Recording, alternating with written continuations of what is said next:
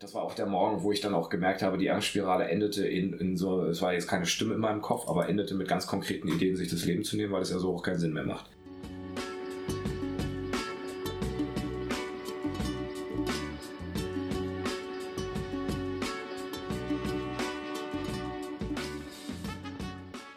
Mr. Angst und Fräulein Zweifel. Schamlos intime Bargespräche über Selbstmordgedanken. Wie war es denn für dich am Anfang? Ähm, wie, wie, hat sich das denn so entwickelt? So von, ich denke drüber nach, ich äh, könnte mir mit den und den Sachen irgendwie, könnte ich mit Leuten drüber reden. Mal probiert, hat vielleicht auch mal nicht funktioniert, hat vielleicht auch mal funktioniert, aber wie kamst du dann eigentlich auch dazu zu sagen, ich suche mir jetzt auch mal aktiven Therapieplatz, weil das ja auch kann ja auch in alle Richtungen äh, gehen. Es kann sein, dass es gut funktioniert, es kann auch sein, äh, dass es überhaupt nicht funktioniert. Genau, von Leuten aus meinem Umfeld, die auch das mal versucht haben, äh, die solche Schwierigkeiten hatten, da durch irgendwelchen Krankenkassen-Spaß durchzusteigen und, und den ganzen Unsinn, der dabei eine Rolle spielt und haben äh, ein halbes Jahr gesucht und dann erst irgendwas gefunden und dann war das so ein Gespräch von, aha, mh, ja, Notiz gemacht, Notiz gemacht und am Ende, okay, danke, ähm, wir kommen jetzt auch zum Ende. Also so Leute, die eigentlich dir nicht helfen, sondern einfach, ähm, sag ich mal, ihr Hobby zum Beruf gemacht haben. Also ich habe ja Psychologie studiert und dabei war ich immer so ein bisschen überrascht, dass die Frauenquote 85% war. Klingt ja erstmal super.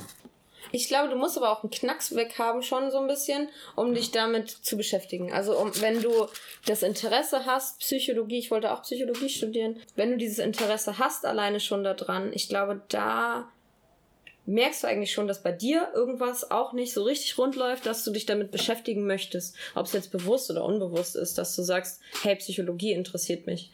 Ja. Ich glaube nicht, dass jemand, der eigentlich sich damit nicht wirklich auseinandersetzt, mit sich selbst und seinem Problem, oder merkt, dass er irgendwie ein Problem hat, dass derjenige denkt, oh, ich glaube, ich studiere mal Psychologie, weil mhm. der NC ist so schön hoch. Ich gebe dir auf jeden Fall recht. Also mich hat es auf jeden Fall auch immer einfach interessiert, natürlich das Große und Ganze, wie funktioniert das, was ist die Psyche überhaupt und warum hat die so eine riesen Auswirkung auf alles, was wir tun, auf was wir an körperlichen Krankheiten dann bekommen, ja.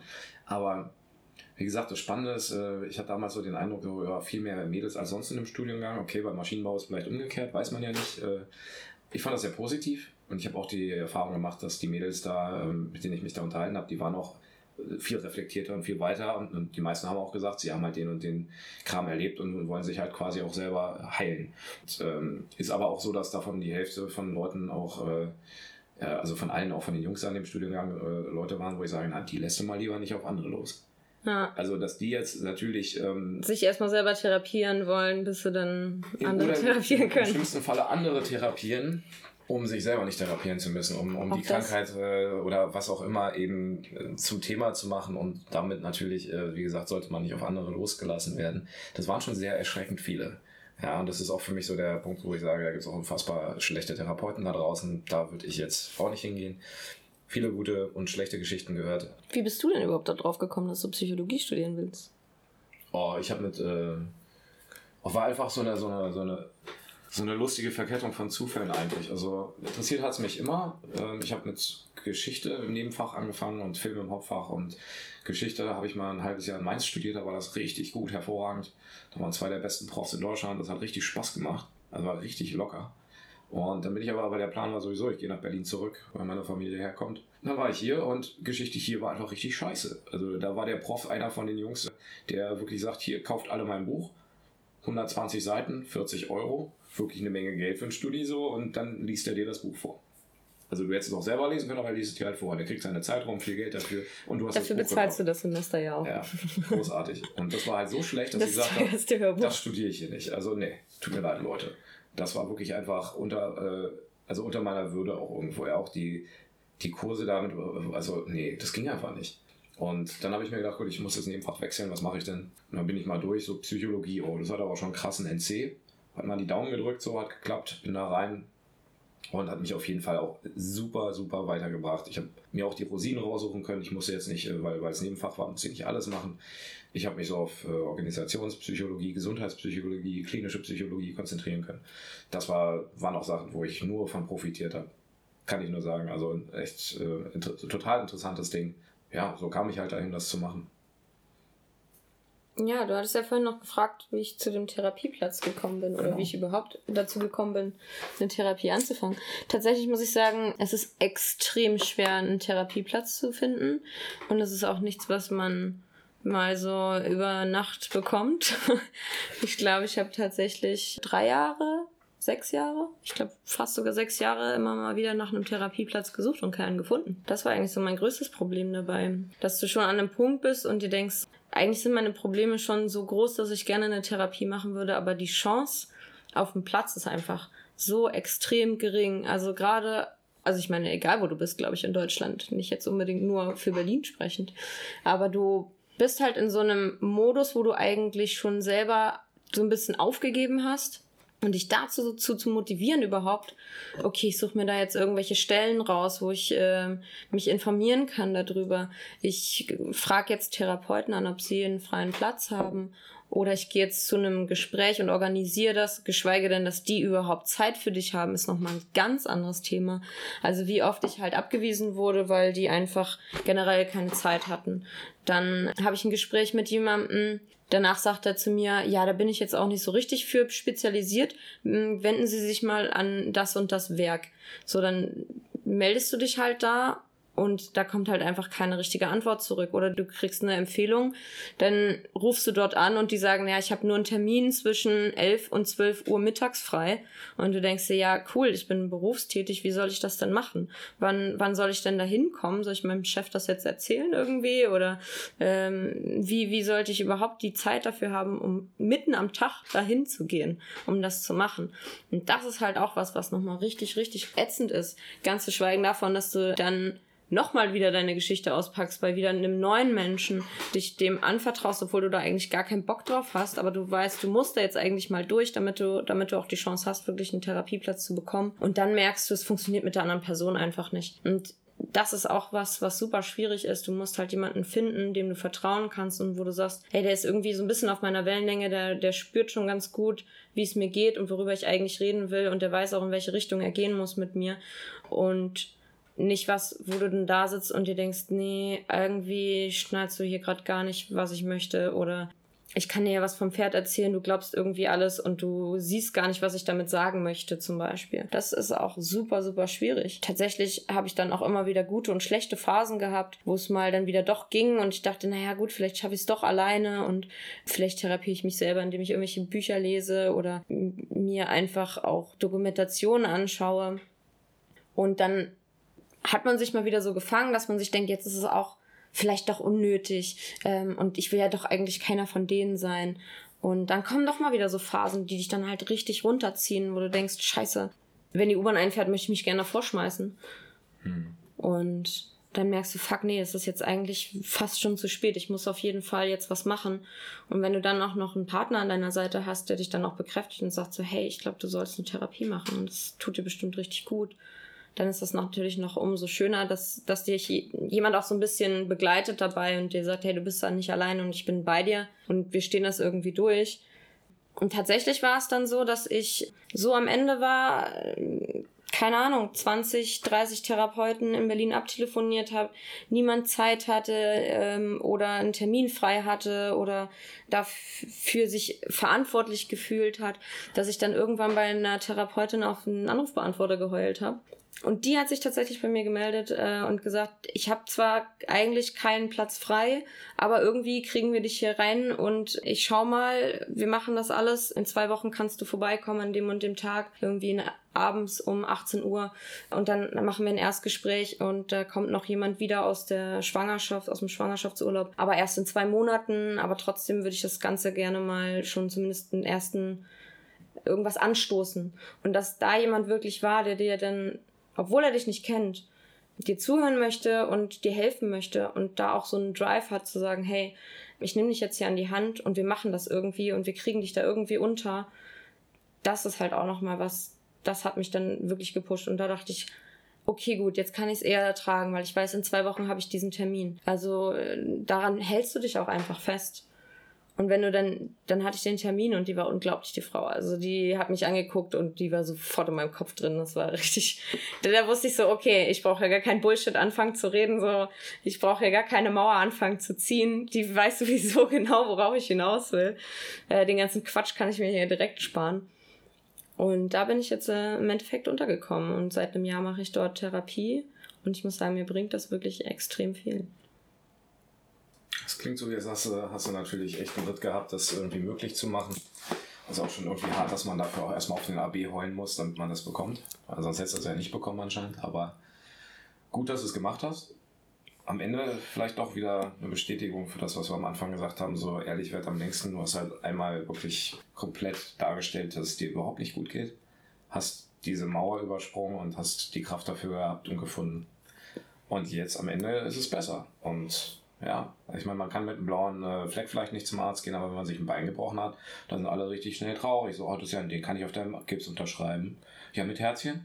Okay, cool. Ja, das ist ja wirklich schlimm, ne? Also ja, kannst jetzt ja auch nicht so viel laufen. Hm.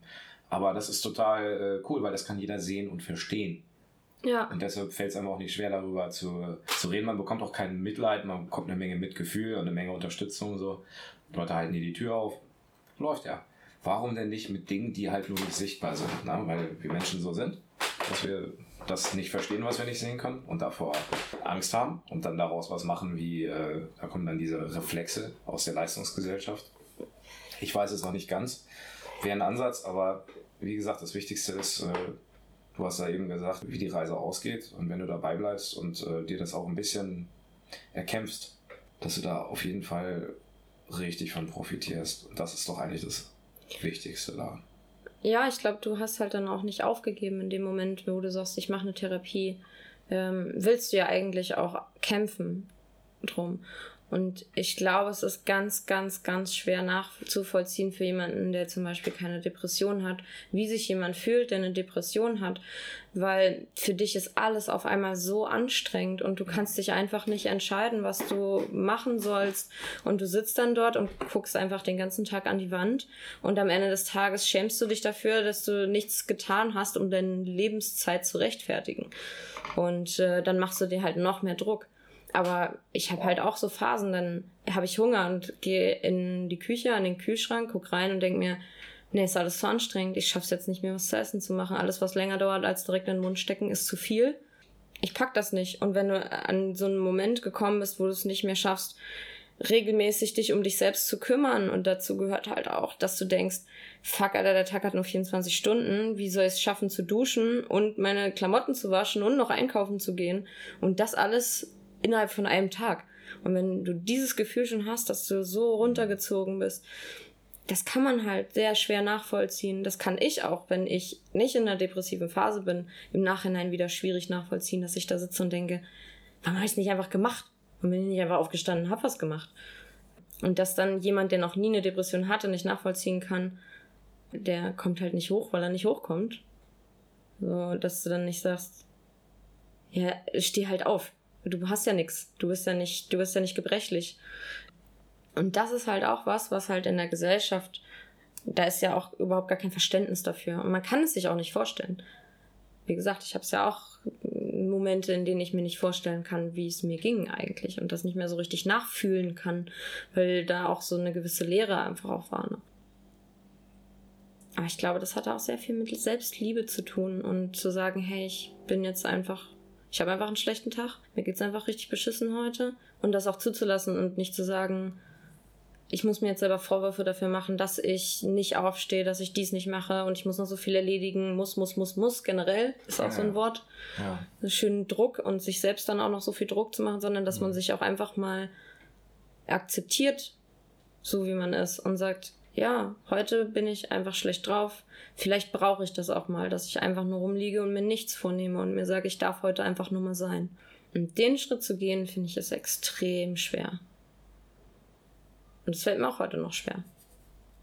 Vor allem kann das sehr erholsam sein, wenn du es schaffst, aber wann schaffst du es schon wirklich? Weil keine Ahnung, ich weiß nicht mal, wie oft pro Stunde kommt der Gedanke, das muss, muss, muss und der Vergleich zu, ich liege jetzt hier zu normalerweise oder sonst oder auf der Arbeit mache ich ja so viel in dieser Zeit, ganz viele tolle Dinge. Sind wir mal ehrlich, also an dem Tag, wo wir alle ins Gras beißen, da denken wir Scheiß da dran, ob wir an dem Tag unsere Marketing-KPIs voll im Griff hatten oder ob wir jetzt hier äh, die, die Pizza pünktlich ausgeliefert haben, was weiß ich. Also dieses, dieses Ding von diesem Stress, den man da hat auf Arbeit, und diesen, diesen Wunsch, auch dem gerecht zu werden, das ist ja schon, das, das reicht ja schon. Das geht ja auch schon ganz ohne Job. Das geht ja, reicht ja auch schon, dass man sich selber mit dem vergleicht, was man aus seiner Lebenszeit machen kann. Und du hast ja eben was gesagt, das hat mich echt also beeindruckt und beängstigt zugleich. Lebenszeit rechtfertigen. Also der, der Optimist in mir, ja, der ist ja noch lange nicht tot, so der zuckt noch. Und ich denke, der denkt halt tatsächlich sowas wie, warum muss überhaupt irgendein Mensch sein Leben rechtfertigen? Ich meine, wir haben es ja alle das nicht ausgesucht. Also, ich meine, wir beide haben es gut getroffen, sind in dem Teil der Welt groß geworden, wo viel Reichtum herrscht und äh, viele gute Dinge, wofür andere Menschen auf der Welt schon zu Millionen verreckt sind. Ja, wir werden hier nicht verhungern, kannst du in Deutschland nicht haben.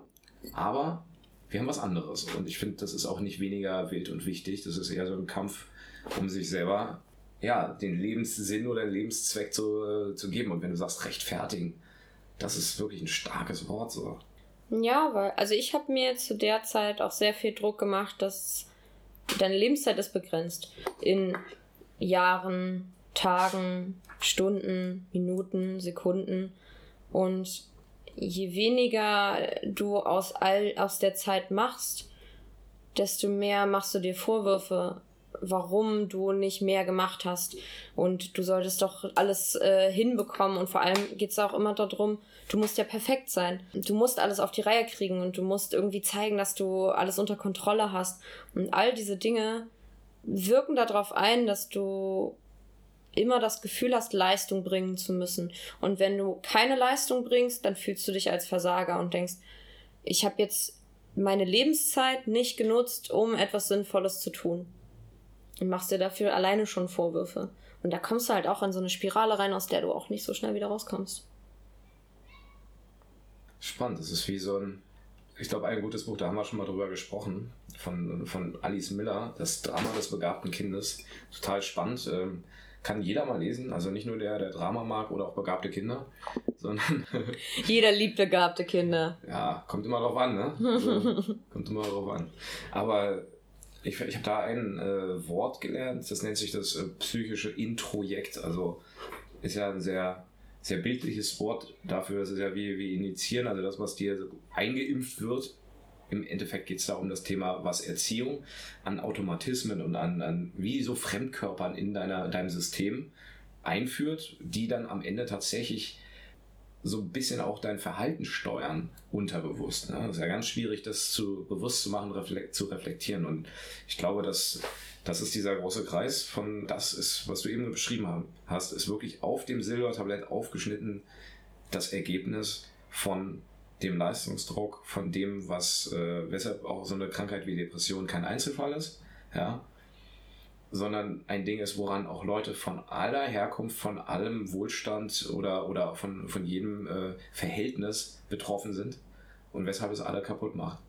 Und eigentlich muss man sich fragen, warum kommt denn ein Mensch so auf die Welt, dass er sofort automatisch am Ende sich nur noch misst und vergleicht? Also mit, habe ich heute so viel gemacht, wie ich hätte machen können, in meinen Maßstäben, in den Maßstäben anderer. Der Vergleich ist ja Anfang allen Übels. Äh, hat ein ganz toller Typ mal gesagt, war bestimmt einer von, von den großen hier, Schiller oder Goethe. Und ich finde, daran ist so viel wahr, weil sobald du diesen Vergleich startest, wird es automatisiert. Das läuft in eine Richtung, wo du nicht mehr gewinnen kannst. Weil egal wie gut du bist, du wirst immer jemanden finden, der das eine besser macht, worüber du gerade nachdenkst oder damit mehr Erfolg hat oder, oder dein Vergleich zu dir vor zwei Jahren, als du halt die Sachen im Griff hattest oder das, wie du dir vorstellst, was es sein könnte. Du kannst nur verlieren. Und dieses Akzeptieren und sagen, heute ist mal ein Tag so, oder ist das halt so.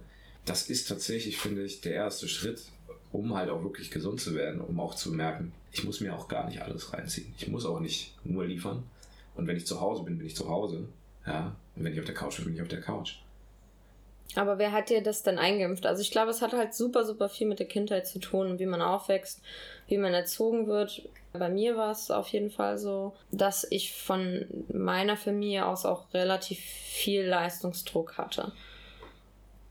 Gerade dort war es auch nicht so gewünscht, über Gefühle zu reden, geschweige denn negative Gefühle zu zeigen. Es wurde bei uns in, zu Hause eigentlich immer direkt bestraft. Ich bin auch in einer ziemlich gewalttätigen Familie groß geworden. Und da habe ich halt einfach gelernt als Kind, du fängst ja an, dir Überlebensmechanismen anzueignen.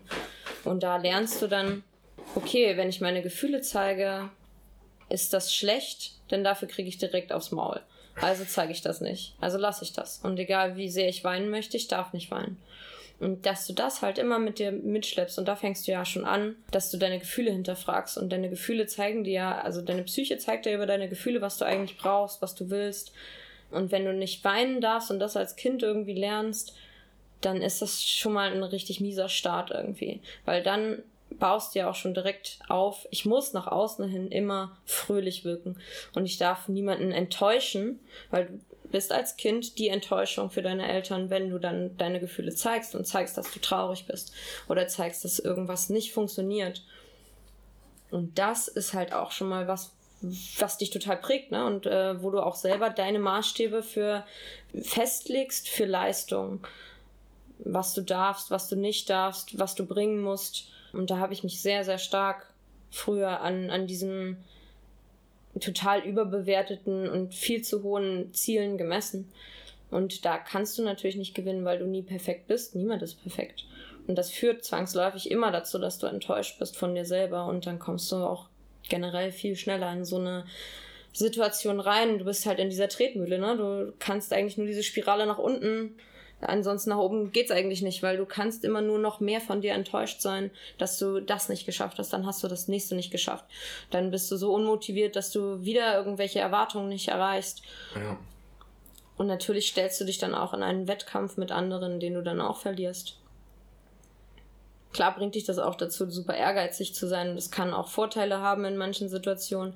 Ich habe jetzt für mich mittlerweile bin ich so, ich bin sehr, sehr schlechter Verlierer. Deswegen spiele ich. Du verlierst ja auch nicht oft. Ja, auch, aber ich umgehe solche Situationen zum Beispiel. Ich spiele nicht gerne Spiele, bei denen man gegeneinander spielt. Das hm. vermeide ich grundsätzlich, weil ich das sehr unangenehm empfinde, wenn ich verliere oder wenn ich gewinne.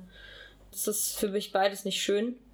Also du bist so derjenige, der, der selbst Kneipe, nicht. Ähm, einfach äh, komplett nicht klarkommt, wenn man mal besoffen im Kicker eine eingeschenkt bekommt. Ja. So schlimm ist es nicht, aber es ist eher so, ich, ich mag lieber Teamspiele. Also ja. bei Teamspielen ist das dann, dann auch, auch wieder lustig. Schieben. Genau, man kann es auf die anderen schieben oder man sagt so, ah ja, haha, ich bin ja eh besoffen, alles ist witzig. Ja. Aber ich merke auch, wenn mir jemand das so vorhält, also wenn, also generell so im Konflikt mit jemand anderem und in Wettkampf mit einer anderen Person und sonst ist da niemand. Das ist für mich eine extrem unangenehme Situation, in die ich nicht rein möchte. Deswegen vermeide ich jetzt auch so Spieleabende, an denen man keine Ahnung, gegenseitig Quizfragen beantworten sollte oder so. Weil ich bin ein sehr schlechter Verlierer, ich bin aber auch ein extrem schlechter Gewinner. Also du lässt es andere spüren, lässt es raushängen. Komm her hier. Zack.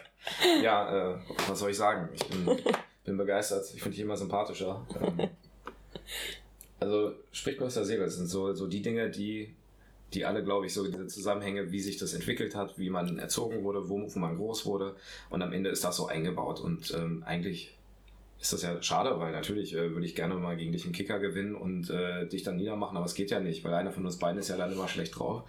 Ähm, aber das Interessante ist es da eben zu gucken, wie kann ich denn dieses, diesen Automaten einfach anhalten und gucken, dass wir am Ende eine schöne Zeit haben mit etwas. Ich finde es gut, dass du es vermeidest, ja, weil prinzipiell ist es erstmal eine Situation, die dich dann halt auch, überfordern kann. Oder wenn du dann auf den Knochen der, der Leichen tanzt, die du da hinterlassen hast, äh, wenn du halt nur gewinnst, dann hast du halt auch irgendwann keine Freunde mehr. Also es ist so ein, ein krasser Zwiespalt und das zu vermeiden macht erstmal Sinn, aber langfristig würde ich mir da auch wünschen, dass, dass man da einen Weg findet, um zu sagen, das hier machen wir zum Spaß und hier geht es um nichts, also mein Gott. Und im Endeffekt auch die Dinge, wo es um viel geht, gerade die sollte man locker nehmen und die kleinen Dinge soll man rausnehmen. Also das ist so, so das, was mir mal ein bisschen dabei hilft. Aber ich kenne diesen Drang. Und so besoffen kann ich auch übrigens gar nicht werden, dass ich nicht gewinnen will beim Kicker. Also egal wie. es gibt schon Momente, da siehst du, okay, du willst mal jemanden gewinnen lassen, um dem ein gutes Gefühl zu geben, oder so ein nettes Mädel vielleicht zum Lachen zu bringen. Das kann man ja alles mal machen. Aber ich kenne das auch nur so. Das ist so, das kriegst du bei mir auch nicht aus. Ich meine, egal wie, wie gut gerade der Urlaub ist, aber wenn auch, wenn auch andere Leute trödeln, meine Zeit verschwenden mit irgendwas, so, ich werde einfach super kurz angebunden und wünsche mir einfach, dass die Leute einfach effizienter arbeiten. Und dann denke ich schon so, Moment, wir sind gerade im Urlaub. Habe ich gerade arbeiten gesagt? Habe ich. Das ist mir, jetzt auch eben wirklich gerade einfach so passiert. Ne? Das ist aber, ja. also ganz real, solche Situationen erlebe ich oft und ähm, mir dauert das dann immer alles zu lange und am Ende merke ich, ich presse das alles in einen Arbeitskontext, in einen Funktionskontext und das mache ich auch. Das mache ich vor allem auch im Urlaub. Ich bin auch so jemand, ich gehe nicht an den Strand, um zu entspannen und die ganze Zeit rumzuliegen. Ich, ich gehe an den Strand, so, dann gehe ich baden, Muscheln sammeln, lese eine Zeitung, gehe nochmal geh noch mal äh, baden, leg mich hin und sag dann, okay, ich habe jetzt alles gemacht, was man hier machen kann. Was machen wir als nächstes? So, ich habe jetzt hier alles von meiner To-Do-Liste gestrichen. Und das ist halt auch was, ne, wo du einfach mm. nicht abschaltest und mm. einfach nur bist. Ja, krass. Auch super, super schwierig. Aber geil, das ist eine Aufgabe und ich mag Aufgaben. Also ich sehe da auch viel, viel Möglichkeit, unfassbar viel drin zu wachsen und daran zu gewinnen. Und du hast völlig recht, du hast vorhin ja auch gesagt, gucken wir doch mal, was ist denn das Positive daran? Ja? Viele Leute sagen psychische Krankheiten. Naja, wie gesagt, ich bin der Meinung, dass deine psychische ähm, Besonderheit oder die Eigenschaft die unter Menschen halt immer unterschiedlich sind. Es gibt keine zwei gleichen Menschen auf der Welt und das nicht, weil sie nicht, äh, nicht nur nicht gleich aussehen, sondern weil einfach die Psychen alle, alle so anders sind. Kein Mensch kann ja den genau selben Tag erleben wie ein anderer, geschweige denn das ganze Leben. Also, das macht es für mich eher zu so einer Art von, wie, wie, wie die Unterschiede in den psychischen Konstellationen sind. Und das Wort Krankheit finde ich dafür komplett falsch. Also, ja, man kann sagen, wenn das natürlich was ist, was sich daran hindert, zu arbeiten und Spaß zu haben am Leben, dann ist das eine Krankheit, ist eine Gefährdung deiner Gesundheit auch. Aber solange wir Krankheit dazu sagen, wird es halt äh, tausenden von Leuten einfach unmöglich gemacht, darüber überhaupt zu sprechen. Wiederum andere bringen sich dann deswegen auch noch um. Fände ich ein guter, guter Mittelweg wäre zu sagen, was ist denn vielleicht der positive Nutzen davon, den deine Psyche sich selber überlegt hat, um dir zu helfen in deinem Umfeld. Und weil du eben gesagt hast, hey Mann, in manchen Situationen hilft das, also ich glaube, ich wäre dann lieber mit dir im Urlaub so, weil und würde dann mit dir auch Kicker spielen im Team und äh, ja, also, ich brauche das. Ich brauche tatsächlich für mich wohler im Umfeld mit Leuten, die auch eher ich sage jetzt nicht unbedingt leistungsorientiert sind, aber ergebnisorientiert. Die Leute, die was erleben wollen, die was erreichen wollen. Das begeistert mich einfach mehr als Leute, die einfach rumliegen den ganzen Tag das auch können. Ich fühle mich da komplett, komplett fremd. Ja, das geht mir aber genauso. Ich habe das mal gemacht, so ein Projekt. Man geht ja auch mal mit Freunden in Urlaub und es war wirklich einer der schlimmsten Urlaube, die ich je hatte. ähm, weil die beiden wirklich die ganze Zeit lang äh, am Strand gelegen haben und eigentlich nichts machen wollten. Und ich dachte mir, wow, ähm, wir sind jetzt irgendwie 13 Stunden in der Metallkiste hierher geflogen, nur dafür, dass ihr am Strand liegt den ganzen Tag. Das hättet ihr auch in Deutschland haben können. So, dann hätten wir uns hier nicht alle da reinquetschen müssen. Und dann habe ich halt mein eigenes Ding gemacht und war dann, ähm, bin um die Insel gewandert, habe einen Tauchschein gemacht und habe die Leute kennengelernt, die da irgendwie. geil. Nebenbei. Und die Leute kennengelernt, die da einfach gearbeitet haben auf der Insel und habe mich mit denen einfach, also ich möchte dann halt auch immer so ein bisschen die Kultur kennenlernen. Und mir ist das dann total wichtig. Und ich möchte dann nicht nur in irgendwie im schicksten Restaurant essen gehen und mich so generell Touri-mäßig total abkapseln, weil das ist, finde ich, zum Beispiel auch was, was ich überhaupt nicht nachvollziehen kann, was ich total schade finde, weil es komplett alles kaputt macht. Wenn du in einem Land bist wie Thailand und du hast da diese Resorts, die irgendwie fünf Sterne sind, da hast du deine ganzen europäischen Standards wie dein europäisches Frühstück und so. Finde ich total langweilig und lame, weil ich mir dann ja, denke, dafür ja. muss ich nicht hierher fliegen, dass ich dann in einem deutschen Hotel sitze. So, dann kann ich auch einfach in Berlin ein Hotel buchen. Da brauche ich nicht nach Thailand für fliegen, weil in Thailand möchte ich die Menschen kennenlernen, die Kultur kennenlernen. Ich möchte wissen, wie die Leute dort leben und was, was sie ausmacht. Das, das brauche ich einfach in meinem Urlaub auch. Ich halte fest, wir müssen mal irgendwo zusammen hinfliegen. Top. Das wird auch lustig. Dann machen wir da auch den nächsten Podcast oder übernächsten und äh, wird es bestimmt lustige Geschichten geben. Ich fühle mich damit komplett fein. Das, was wir jetzt, glaube ich, so zusammenfassend sagen können, ist diese Unzufriedenheit und diesen Krampf, den man innerlich bekommt, wenn alles zu anstrengend wird und es eben nicht so läuft, dass man das natürlich auch eben im Auge behält, damit man damit halt vielleicht doch die, die Vorteile genießen kann Ich meine, du kommst mit einem Tauchschein aus dem, Urlaub, aus dem Urlaub zurück und andere einfach mit jedem Tag demselben Foto. Ich finde das erstmal cooler, was du da erlebt hast. So. Also ist auch die bessere Geschichte. Tatsächlich ja. war es auch so, dass mich eine der Freundinnen nachher gefragt hat, kannst du mir ein paar von deinen Fotos schicken, die du gemacht hast, während du um die Insel gelaufen bist? Die würde ich nämlich ganz gerne meinen Freunden zeigen, meiner Familie. Und ich dachte so, Instagram. Okay, du möchtest jetzt, dass ich dir Fotos schicke von Orten, an denen du nicht warst. Genau. Damit du damit angeben kannst, was für einen geilen Urlaub du hattest, den du nicht gemacht hast. Und du hast noch nicht mal die Eier dazu, einfach selber Google anzuwerfen ja. und zu sagen, hey man, fast jeder Ort auf diesem Planeten hat irgendwelche Fotos auf Google Earth oder Google Maps, also das ist alles da, kannst du dir auch die nehmen. Dann kriegen die Leute auch einen Eindruck davon, wie schön die Insel war, die du nicht gesehen hast. Ja. Aber kein Problem ist ja was anderes. Dann haben wir ja natürlich überhaupt kein Problem damit, das vor unseren Leuten cooler dastehen zu lassen, oder? Wir waren ja da. Wir. Also ich war nicht dabei, aber wir waren da. So quasi auf derselben Insel. Ja, klar. Also, also eigentlich sind es unsere ja, Fotos. Ja. Also ich habe ja eigentlich auch Rechte ja. daran. Ja, also irgendwie schon. Also ich meine, ähm, ich meine, wer hat dafür gesorgt, dass wir da hingeflogen sind? Ja, das war ja bestimmt nicht du, sondern äh, es waren andere. Ja, herrlich. Aber ich muss sagen, was einem richtig, richtig gut tut, ist alleine reisen. Einfach mal wirklich, wenn man merkt, man hat den Kontakt zu sich selbst verloren. Und wenn es nur ein Wochenende ist, irgendwo hinzureisen, wo man sagt, da wollte ich immer mal hin. Und wenn es irgendwie der Spreewald ist oder irgendwas anderes. Oh, den kann man machen, aber einmal reicht. Ich finde, das Tolle ist, man lernt sich selbst einfach unglaublich gut kennen und man fängt mal wieder an, darauf zu hören, was man selber eigentlich möchte. Weil gerade wenn man mit mehreren Leuten unterwegs ist, du kommst immer in eine Situation, wo du anfängst, Kompromisse zu machen. Und du sagst, ich möchte gerne ins Museum, du möchtest gerne an den Strand. Was machen wir jetzt? und wenn man in der Gruppe ist, hat man oft das Gefühl, hey, okay, wir passen uns jetzt aneinander an und wir wollen ja gemeinsam den Urlaub machen und dann beuge ich mich irgendwie dem, der Vorstellung und gehe dann doch irgendwie zum Strand, obwohl ich ja eigentlich ins Museum wollte. Und im Endeffekt bleibst du immer zurück mit so einer wenn es, ob es jetzt unbewusst ist oder bewusst ist, dass du so ein bisschen angepisst bist. Und auch dem anderen auch ein bisschen schlechter gestellt bist, weil du dir denkst, hey, warum machen wir jetzt eigentlich das, was du möchtest? Und damit fängst du ja schon wieder einen Konflikt an, den du eigentlich gar nicht brauchen würdest, wenn du alleine reisen würdest und sagst, ey, heute habe ich einfach Bock, äh, in ein Museum zu gehen und morgen will ich gerne an den Strand gehen und dann will ich dies und das machen. Und du lernst dich selbst einfach auch unglaublich gut kennen, auch dadurch, dass du andere Menschen triffst, die du halt nicht kennst und mit denen in Kontakt trittst, trittst und auch merkst, hey, ich habe ganz viele Gemeinsamkeiten mit anderen Menschen. Oh, was macht mir eigentlich Spaß? Hm, das macht mir Spaß und an den Sachen habe ich Freude und sich selbst einfach auch mal wieder gut kennenzulernen, ist auch extrem wichtig, finde ich. Und das macht man wirklich, indem man mal alleine reist. Das war, hätten die meisten Menschen zu große Angst vor. Ich hatte auch super viele, Angst. die es machen, die es gerade dann machen, ja. der Meinung sind, mega cool. Ich glaube, das ist halt auch super wichtig, dass man sich immer wieder aus der Komfortzone lockt. Und ich Und muss auch sagen, jedes Mal, wenn ich alleine gereist bin, hatte ich, danach, hatte ich davor unfassbare Angst. Ich saß da und dachte so, fuck, warum habe ich das gemacht? Jetzt bin ich da irgendwie in, ein Wochenende oder ich bin durch Marokko gereist, ähm, zwei Wochen und dachte, Scheiße, warum habe ich das denn jetzt gemacht? Warum habe ich das denn jetzt gebucht?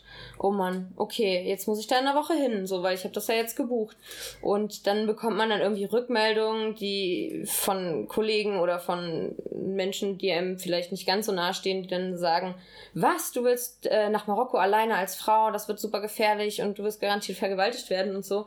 Was ja jetzt nicht unbedingt äh, förderlich ist für deine Gedankenwelt oh, ich möchte ein neues Land entdecken und ich glaube, die Menschen da sind bestimmt auch eigentlich ganz cool drauf und so. Das zerstört natürlich auch so ein bisschen diese Romantik, die du eigentlich äh, in deiner Vorstellung hast und macht ja auch wieder was kaputt und du denkst dir dann, fuck, vielleicht ist das ja wirklich so, vielleicht haben die ja total recht, vielleicht lande ich richtig auf der Nase mit, mit dieser Idee, alleine verreisen zu wollen. So fängst du dann schon deinen Urlaub an.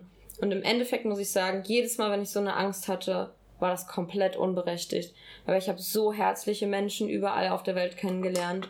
Ja. Und es ist auch einfach so, dass man auch Leute kennenlernt. Also ich habe es generell so gemacht, dass ich nicht mich in einem Hotelzimmer für mich alleine eingebucht habe, sondern ich habe immer Hostels gebucht. Mit, Ach komm, das ist ja der einfache Weg. Mit ganz vielen, ganz vielen Betten, möglichst viele Betten. Je mehr Betten, desto besser. Einfach weil die prozentuale Chance, dass da jemand dabei ist, der irgendwie cool ist, mit dem du dich gut verstehst, so unfassbar hoch ist. Und ich habe immer irgendwelche coolen Menschen getroffen, mit denen ich mich unterhalten konnte, mit denen ich ein Stück vielleicht gereist bin.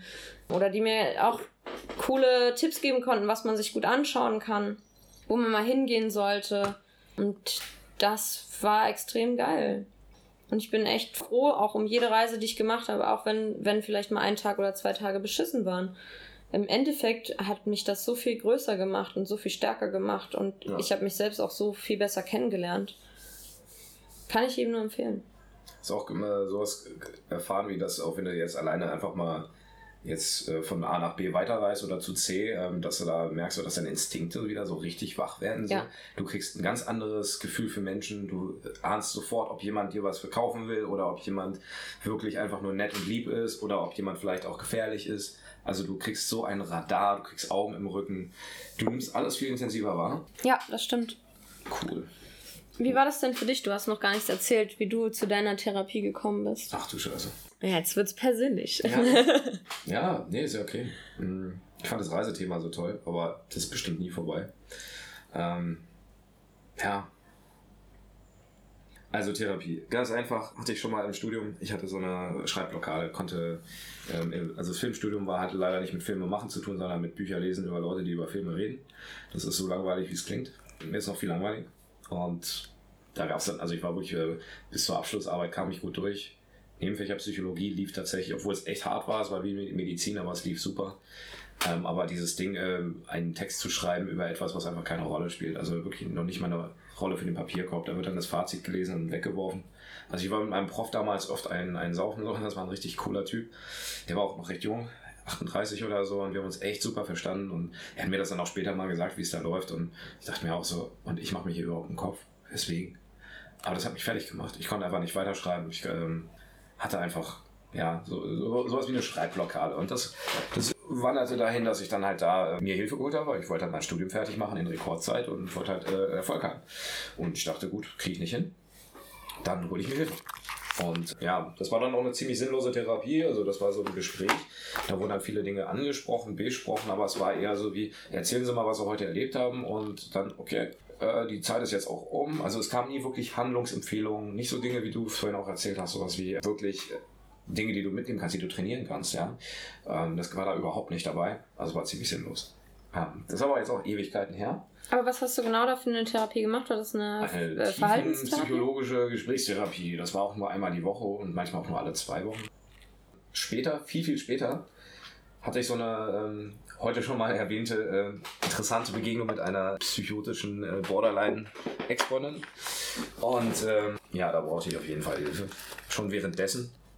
Nicht erst danach, aber schon währenddessen habe ich mir Hilfe geholt und kam da tatsächlich über einen echt großartigen Arbeitskollegen, von meinem Lieblingsarbeitskollege, der freundlichste, fröhlichste und fleißigste Typ von allen, auch einer der erfolgreichsten.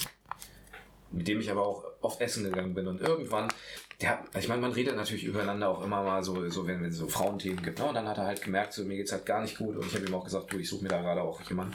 Und er so, pass mal auf, ich hatte früher einen fiesen Waschzwang ganz, ganz übel. Ich konnte meine mein Abi fast nicht fertig machen. Ich musste die Schule nachholen. Deswegen zwei Jahre später, ich, ich hatte so einen krassen Waschzwang, es ging gar nichts mehr. Und dann hat er mir den Arzt empfehlen, der ihm geholfen hat, war Psychiater. Und auch ähm, ein Coach, also das war jetzt so, so ein Typ, der halt auch wirklich Politiker und bekannte Schauspieler einfach coacht und managt und äh, unfassbar toller Typ. Und ähm, das hat mir sehr geholfen, weil es war ja schon mal sehr sinnvoll, dass mir einer sagt, ja, ich hatte mal dieses Problem und ja, ich musste auch Medikamente nehmen, um da durchzukommen, aber er hat gesagt, ich bin jetzt komplett los, mein Leben ist jetzt so geil und so wirkte der halt auch. Ich bin dahin, der Typ war mega in Ordnung und äh, wir haben uns auch gleich verstanden und auch gleich, es ging gleich erste Session, äh, es gab kein Bullshit, keine Ausreden, kein, keine Schauspielerei, das war einfach ein sehr, sehr guter Typ. Und wir hatten ähm, also ich war dann, dann irgendwann, anfangs vielleicht noch so alle zwei Wochen, irgendwann haben wir so alle einmal im Monat gemacht und dann habe ich auch manchmal die Termine verrafft so und ähm, leider, die waren sehr wertvoll. Und irgendwann haben wir uns einfach alle zwei Monate mal gesehen. Und dann hat er auch gesagt, du, ich mache hier den Kassensitz dicht, ne? ich mache nur noch Privatpatienten und meine Coaching-Sache läuft so geil, äh, ich muss eigentlich nur noch das machen. Ähm, ist auch noch ein fettes Ding am Kudamm, Alter. Aber da haben wir dann halt quasi aufgehört, äh, zusammen zu arbeiten. Aber ich hatte auch ein gutes Gefühl, so wir hatten echt viel erreicht und wir haben jetzt keine konkreten Techniken oder Verhaltensdinge gelernt, aber es war wie gesagt auch ein Coach und Mentor, der hat auch geguckt, wo die Stärken liegen und hat das, äh, so ein Gespräch war nie immer nur eine Einbahnstraße und alles ist schlimm, sondern das ging auch darum, wie kommt man in solche Situationen, wie kann man das schneller sehen beim nächsten Mal und was machst du ansonsten richtig gut. Ne? Und das finde ich ist halt mindestens die Hälfte davon. Also auch wenn ich jetzt mit Freunden rede, denen es nicht gut geht, ich gucke auch immer so, hey, seht ihr eigentlich, was ihr alles toll macht? Das sehen fast viele gar nicht. Auch ein Thema, wo ich sagen würde, vielleicht mal für irgendeinen anderen Podcast, besonders bei den Mädelfreunden, die ich habe, frage ich mich mal, wie kriegt ihr das überhaupt hin? Macht das richtig gut und die sehen das gar nicht. Ja? So Männer neigen ja schon eher dazu, zumindest so anderen und auch sich selber gerne mal was einzureden im Sinne von, ja, ja, wir sind schon krass, ne? Läuft bei uns. Ist alles gespielt halt, aber vielleicht fällt es einem dann als Kerl doch etwas einfacher, wenn ich mir manchmal denke, ich bin auch auf viele Dinge einfach unfassbar stolz, die ich gemacht habe und kann das auch echt gut nach außen rüberbringen. Und es gibt aber Mädels, die ich kenne, die, die können Sachen, die kann ich überhaupt nicht. Und das, das, wenn ich sie nicht gesagt hätte, hätten die das nie gehört. Finde ich schade. Wie gesagt, vielleicht mal ein anderes Thema, aber das ist halt so dieses Auf und Ab, was man mit solchen Leuten halt erleben kann in der Therapie oder auch, wenn man Glück hat, hat man so ein Gespräch, was einem dann eben auch Wind in die Segel gibt und auch Dinge reflektiert für einen, die man gar nicht sieht, die man gut macht. Total Auf geil. jeden Fall. Ja, das war dann erstmal so die, so die Erfahrung. Später, das ist eigentlich, glaube ich, ähm, das waren jetzt so die Vorerfahrungen. Die wirklich, wirklich interessante Erfahrung war mal vier Wochen so eine Tagesklinik. Ja, da kam ich gerade mit echt geilen Burnout so äh, aus, der, aus der Arbeitswelt, aus dem Hochleistungsjob mit 80 Stunden die Woche und war auch sehr, sehr erfolgreich und hatte auch viel Spaß. Und dann kamen viele Dinge zusammen. Hier ein Autounfall und da äh, ein Unfall im Bein beim Fußball und dann wurde ich körperlich immer schwächer. Der Job war auch nicht gesund. 80 Stunden in der Woche sitzen an einem Computer, du wirst auch fett, ja, und du wirst auch äh, körperlich immer, immer schlechter, so. Man merkt das. Klar, du baust das. total ab. Und für mich wirkte das langsam wie Gift und ich habe das einfach trotzdem weiter durchgezogen. Ich war, war gerade so voll im Karrieremodus, ne? Durchziehen, durchziehen, durchziehen. Da bin ich bin nachher auch echt happy, dass das passiert ist. Aber da gab es dann halt auf einmal so sowas wie, okay, geht gar nichts mehr. Wurde von, einem, von einer Ärztin hier, einer Hausärztin, zwei Wochen krank geschrieben und die schickte mir schon so eine Warnung von wegen, beschäftigen Sie sich bitte, ja, so ein Burnout kann auch immer ganz schnell zu einer Depression führen. Und ich dachte mir so, naja gut, ähm, ich mache selber zwei Wochen Urlaub zu Hause und dann wird das wieder, gehe wieder arbeiten. Aber ich brauche jetzt zwei Wochen. Ich habe mir auch so ein beruhigendes Hobby wie Gärtnern oder sich um Pflanzen kümmern zugelegt. Äh, ansonsten spiele ich den ganzen Tag Gitarre und bin dabei glücklich. Also alles kein Problem. Aber die Scheiße ist trotzdem passiert. Also irgendwann morgens aufgewacht, Wand angeguckt, es geht gar nichts, also noch nicht mal nichts. Ja. Ich habe wirklich nur noch die Decke angeguckt und aufstehen war zu schwierig, alles war zu schwierig. Das habe ich so noch nicht kennengelernt. Und das kam aus heiterem Himmel. Ich kann mich echt noch an den Morgen erinnern. Ich bin wirklich, ich hatte schon vorher so ein bisschen damit zu kämpfen, aber das war wirklich so ein Ding. Ich wache morgens auf und es, es liegen 80 Kilo Blei auf mir drauf. Und ja, ich habe an dem Tag auch nichts gegessen. Ich habe mich wahrscheinlich höchstens einmal auf die Toilette wieder ins Bett bewegt und mir die ganze Zeit Vorwürfe gemacht, dass ich halt nicht mehr leistungsfähig bin und dass ich so nicht mehr arbeiten kann und was dann passiert. Ja, man fängt halt auch an, so eine Angstspirale zu kommen, ne? Ja, das war auch der Morgen, wo ich dann auch gemerkt habe, die Angstspirale endete in, in so, es war jetzt keine Stimme in meinem Kopf, aber endete mit ganz konkreten Ideen, sich das Leben zu nehmen, weil es ja so auch keinen Sinn mehr macht. Weil wer bin ich, was ist von mir noch übrig, wenn ich gerade nicht mit einer Band auf Tour bin oder nicht ähm, Erfolg habe im Job. Das sind die Dinge, wie ich mich selber verstehe und wenn die nicht da sind, was kann ich dann noch? Ich kann mir nicht mal was zu essen machen. Ja. So. Und da kam dann echt äh, diese extrem Hemingway-Lösungsgedanken und äh, es war so am Anfang noch so fremd, es war wie so ein Ding wie, ja, okay, ähm, das, so, das, was ich so von der U-Bahn her auch kenne, wenn die reinkommt, geht so, eine, so wie so ein Film im Kopf, so eine Fantasie, wie man davor rennt. Und ich gehe extra dann drei, vier Schritte weiter nach hinten und so, dass ich so weit wie möglich vom Bahnsteig weg bin. Also ich achte darauf und trotzdem ist es ein komisches Gefühl, dass es einfach so wie so ein Film in deinem Kopf auf einmal abgeht. Und im Endeffekt war das dann so, dass ich beim dritten oder vierten Mal, wo ich gemerkt habe, so ich gucke jetzt hier schon die Terrasse runter, habe ich gedacht, okay, fuck. Und dann habe ich da ähm, bei seinem Arzt angerufen. Der hat auch nächsten Tag gleich einen Termin gehabt, bin dahin und der hat auch äh, gesagt, gut, wir, wir melden dich jetzt hier in der Klinik an, entweder stationär oder Tagesklinik. Auf jeden Fall so gesehen, dass ich das nicht stationär mache, weil ich kann nicht mit anderen Leuten, auch wenn du gerne viele Betten im Zimmer hast, ich habe gerne genau eins und ich hasse Leute, äh, die Schnarchgeräusche machen oder sonst welche Geräusche. Ich brauche Ruhe, empfindliches Gehör. Im Endeffekt kam es dahin, dass ich dann da mich da für die Tagesklinik beworben habe. Normalerweise braucht es sechs Wochen. Zwei Tage später rufen die an und sagen, können Sie, können Sie, können Sie morgen kommen. Also entweder haben die verstanden, dass es ernst war, oder sie haben tatsächlich, hat jemand anderes, das passiert da auch, auf sich angemeldet, ist einfach nicht erschienen. Es war auch dieselbe Klinik, wo ich vorher schon mal, fällt mir ein, angerufen habe, wo eine unglaublich äh, kurz angebundene Ärztin so eine Telefon-Screening gemacht hat, um zu gucken, wie schlimm ist es. Und ähm, ich habe halt auch noch so eine andere langfristige Condition, die nennt sich Misophonie, das ist in Deutschland noch nicht so erforscht. USA kennt man das. Das ist so das Geräusch, was man nicht mag. Sowas wie Leute, die mit Fingernägeln eine Tafel runterkratzen. Und ich habe das im Umgang mit anderen Menschen, wenn Leute neben die im Kino sitzen und Chips essen, Alter, geht gar nicht. Und das ist natürlich, ähm, habe ich dann auch erwähnt, weil das für mich ein Thema ist, was ich endlich mal angehen wollte und was ich echt mal beseitigen wollte. Und da haben die natürlich einfach so reagiert, wie zu sagen, ja, wir sind hier der falsche Laden dafür, guck mal hier und da, gibt keinen Laden dafür. Ja. So. Und so kam ich über den Umweg dann zu diesem Arzt, den die empfohlen haben, der hat gesagt, sofort dahin. Ja, die haben dann natürlich auch geguckt und mich dann halt auch sofort aufgenommen. Und dann war ich mal vier Wochen jeden Tag wie auf Arbeit, morgens 8 Uhr. Ich war auch bis auf einmal sogar pünktlich. Mit Leuten da bis äh, 17 Uhr beschäftigt. Haben da alles Mögliche an, an Dingen gemacht. Da gab es viele Gruppengespräche ähm, zum Thema Selbstwertgefühl, zum Thema, wie organisiere ich mich für ein Jobinterview. Und wie gesagt, das wirkte am Anfang wie eine ganz fremde Welt für mich. Also das war ich will jetzt nicht alles vorwegnehmen, aber ich glaube, eine Erfahrung, die beschreibt das ganze Ding für mich so, ähm, ich war am Ende jetzt auch nicht ähm, komplett geheilt oder sonst was. Ich habe ein paar tolle Leute kennengelernt, wie immer, und habe auf jeden Fall diese Selbstmordgedanken leiser bekommen, zum Teil sogar, also eine Zeit lang auch ganz weg danach. Das hat also definitiv sofort das akute Thema beseitigt. Äh, in, in den Dingen mit den Geräuschen hat das nichts geholfen. Die Ärzte haben sich zwar die Bücher, die ich mitgebracht habe, durchgelesen, fanden das auch mega spannend und haben sich da auch reingestürzt. Auch gesagt, wir hatten schon mal eine Patientin, die das hat, aber wir wissen auch noch nicht, was wir machen sollen. Also das ich, bin ich leider nicht losgeworden, aber im Endeffekt war das auch ein, äh, ein Laden. Ich kam da an und am ersten Tag bist du um 6.30 Uhr und dann wartest du da anderthalb Stunden, dann machen die dann eine Begrüßungsrunde mit einer Klangschüssel ne, und dann so eine Aufmerksamkeitsübung. Das ist schon erstmal schräg. Das, ist, das klingt auch super schräg. Das ist dann so, dann gucken sich die Leute alle so ein bisschen erleichtert an danach und äh, ja, okay. Ähm, das klingt so super esoterisch, aber ich finde, das ist sehr, sehr oft bei Psychologieübungen so. Ja. Dann gab es eine Stunde Pause, also da waren noch ganz viele Pausen, weil auch ständig irgendwie, die Ärzte hatten irgendwie auch keine Zeit für nichts, alles ständig ausgefallen, war richtig schlecht organisiert. und ähm, vor allem, da waren Leute, die halt schon Selbstmordversuche hinter sich hatten und den Leuten dann halt zu sagen, ja, machen wir heute drei Stunden nichts, war für die ein Riesenproblem.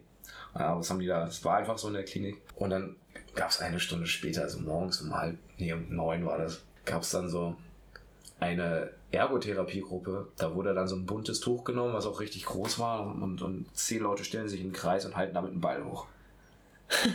und dann sollten mal Leute unten drunter durchlaufen. Und das kenne ich noch aus der Schule, ja. aus dem Kindergarten haben wir das, glaube ich, auch mal gespielt. Digga, ich stand da dran und habe einmal mitgemacht und habe kurz überlegt, laut zu schreien, hey, danke, ich bin geheilt. Geiles Tuch, was ihr hier habt. Das funktioniert wirklich super.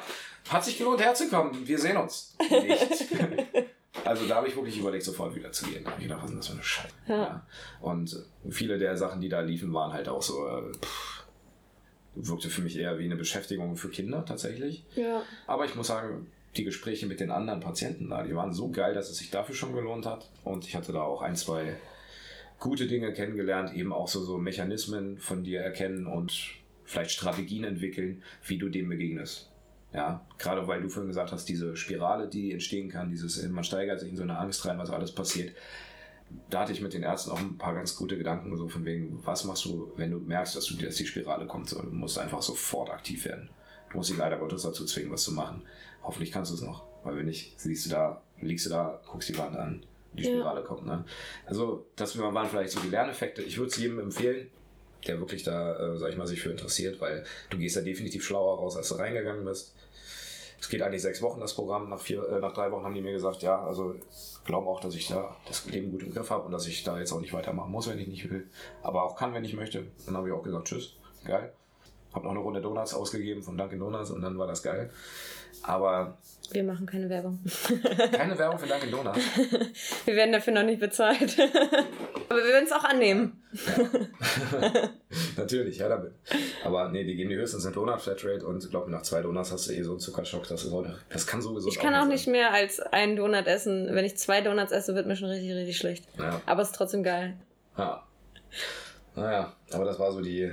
Ich habe dann auch mit ein paar Leuten noch Kontakt davon. Manche waren da sogar zehn Wochen drin. Überkrass. Die haben da schon gewohnt. Ja. Wie gesagt, ich kann es trotzdem jedem empfehlen, weil, weil der Punkt ist halt doch, dass man am Ende da auch Sachen, auch im Umgang mit den anderen dann eben doch merkt, ah, du bist nicht der einzige Mensch auf der Welt, der einfach sensibel ist und sich Dinge zu Herzen nimmt und äh, auch mitleidet, wenn andere Menschen, wenn es denen schlecht geht, was aber eine positive Sache ist, worauf du aber besonders gut aufpassen musst. Das habe ich da zum Beispiel auch gelernt. So. Ja, das ist nichts Falsches. Ich bin kein Weichei deswegen so. Ich finde es ja gerade toll, dass mich Menschen so interessieren, dass es mich auch wirklich betrifft, was sie mir erzählen. Ich will ja auch nicht mit Menschen rumhängen, wo es mir egal ist. Ja, das stimmt. Ja, Nein sagen. Bereichert auch unglaublich das Leben. Ne? Und du hast gelernt, wie man wahnsinnig tolle Aschenbecher töpfert. ja, ich glaube, das wird jetzt hier schon fast äh, der Running Gag. Also Töpfern war dann auch eine dieser ergotherapeutischen Übungen. Das macht man natürlich mit, mit gibt es in vielen Kliniken, damit die Leute da einfach was zu tun haben. Aber in dem Fall. Und dann bist du so mit 14 Kilo getöpferten Sachen nach Hause gekommen, oder? Nee, das ist das Einzige. Das wurde auch noch glasiert und gebrannt. Äh, ich habe noch so eine haben noch, die einen eigenen Brennofen? Ja, ja, ja, die haben das alles. Der ist auch 24-7 an. Also da wird ständig was gebrannt und was getöpfert und äh, ja, ich meine, es ist schon schwierig, da reinzukommen, sich nicht gleich wie ein Opfer zu fühlen, ne? Weil da sind Leute, die rasten halt beim ersten Fehler gleich aus und machen sich Vorwürfe und stürzen dann ab und ziehen auch alle runter und fangen, da haben Leute Weinkrämpfe bekommen, weil, weil der Ton nicht mehr klebt. Ja, Junge, hier ein Stoßwasser, dann geht er wieder. Auch das, da merke ich auch so, dann, dann ist man wieder in so einer wertenden Rolle und, und spielt wieder seine Rolle. Nur weil ich das jetzt besser kann, der kann dafür was anderes. Also das ist das, was du da echt lernst, weil im Endeffekt, auch cool, dass ich mir einen Aschenbecher gemacht habe. So alle anderen haben halt Vasen gemacht. Sehr ehrlich, das War Talent hat nicht cool ausgereicht dafür. nee, der ist ja auch schon krumm und schief. Aber ähm, trotzdem, also ich habe den quasi nur in der Hand gemacht. Die anderen hatten auch noch so Geräte. So, und ich habe einfach gedacht, okay, knet das mal mit der Hand durch. Das habe ich in der ersten Session fertig gemacht. Ja. Und dann musstest du auch nicht nochmal hin. Auch ich war noch ein paar Mal da, aber die Sachen, die ich danach angefangen habe, die sind kaputt gegangen. Die wurden, eins davon äh, wurde in Regal gestellt, hat jemand anderes was drüber gestellt und so. Das sind dann, das machen die vielleicht auch mit Absicht. Du lernst vielleicht äh, über so Sachen zu stehen, vielleicht auch ganz gut. Aber Bestimmt. Ist das so ein therapeutisches Ding? Keine Ahnung. Vielleicht haben sie auch Experimente gefahren. Ja. Aber ich muss auch sagen, gerade was du jetzt erzählst, dass Leute dann ausrasten, wenn irgendwas nicht perfekt läuft und bei so Kleinigkeiten quasi zusammenbrechen. Ich hätte da eigentlich eher so den Hintergrund, dass ich mir dann denken würde, klaue ich jetzt jemandem den Therapieplatz, der genau das halt auch hat, weil dann würde ich würde mir halt voll krass Vorwürfe machen, weil ich mir denke dann, wow krass, dem geht's richtig dreckig und der ist und was mache ich hier eigentlich? Oh. Weil eigentlich bin ich ja noch also in dem Moment denkst du natürlich, du vergleichst dich mit demjenigen und sagst, hey, meine Probleme sind ja gar nicht so schlimm wie deine Probleme jetzt gerade. Ist es eigentlich in Ordnung, dass ich jetzt hier bin? Oder ist das jetzt von mir eigentlich sau egoistisch, dass ich jetzt hier sitze und einen Therapieplatz in Anspruch nehme? Aber auf der anderen Seite vergisst man dann relativ schnell, dass man auch mal an so einer Kante war, wo man komplett ausgeflippt ist wegen einer Kleinigkeit und sich halt genau so gefühlt hat und sich dachte, ich schmeiß mich jetzt ähm, vom nächsten Hochhaus. Das ist einfach ein paar Stockwerke tiefer in der Spirale drin, die du beschrieben hast. Und ja. irgendwann sind die kleinsten Dinge ausreichend, dass du da halt einfach traurig wirst, äh, dass die Emotionen einfach verrückt spielen. Ne? Und deshalb mega spannend. Ich meine, ja, ich habe auch gedacht, ich sollte den Platz an dem Ball hochhalten jemandem geben, der vielleicht wirklich das auch machen will. Ja. Also mir hat es auch egal, wie viel ich mir Mühe gegeben habe, mir hat das auch keinen Spaß gemacht. Also da, da, bin ich einfach nicht entspannt genug für. Da denke ich auch wirklich so, meine Fresse, was mache ich mit meiner wertvollen Lebenszeit? Aber das haben wir ja von Ich finde es aber sehr gut, dass du dich darauf eingelassen hast, dass du gesagt hast, okay, ich, ich mache das jetzt hier mit und stelle mich nicht direkt in die Ecke und sage, ihr seid doch alle total bescheuert. Auch gut. Ja, es war auf jeden Fall war, war auf jeden Fall eine verrückte Sache. Können wir irgendwann später noch mal ein paar, paar andere Schwenks draus erzählen. Da gab es schon noch ein paar Highlights. Da gab es äh, auch so Konfrontationsgespräche, wo so zum Beispiel zwei äh, Patienten, meistens wird eine Situation, die ein Mensch erlebt hat, auch so Sachen, wo wir drüber lachen würden, eine Frau, die in der Bahn von jemandem angesprochen wird und einen Kollaps bekommt. Dann müssen wir quasi, ähm, äh, oder die Patienten stellen dann diese Situation nach und dann wird das, äh, und das hat tatsächlich einmal so funktioniert, habe ich auch gedacht, what the fuck, so, also ich meine, das war jetzt nachgestellt, so, und das ist ja nicht das echte Ding, so. Aber eine Frau hat es trotzdem geschafft, so hart auszurasten. Ich war begeistert. Also das war immer so ein Ding, das war eigentlich das Highlight in der Woche. Da konnte man eigentlich schon Sitzplätze verkaufen. Ne? Es war auch mega spannend. Also was da alles passiert, wenn Menschen sich darauf einlassen, ihre wirklich wahren Gefühle zuzulassen und dann auch noch zu beschreiben. Man kann Gefühle leider nicht eins zu eins. Also Sprache ist sowieso so ein beschränktes Mittel, finde ich. Man kann anderen Menschen nicht wirklich die Welt aus den eigenen Augen zeigen, leider. Aber wenn man offen dafür ist und auch Leute findet, die das auch so versuchen zumindest, na, dann kann man daraus viel machen. Aber gut, was nehmen wir uns heute noch Positives vor? Ich hätte jetzt Bock auf einen Drink. Das klingt gut. Na dann, Prost. Habt ihr schon mal selber eine Therapie gemacht oder wollt ihr eine machen? Habt ihr auch negative Erfahrungen damit gesammelt, einen Therapieplatz überhaupt zu finden?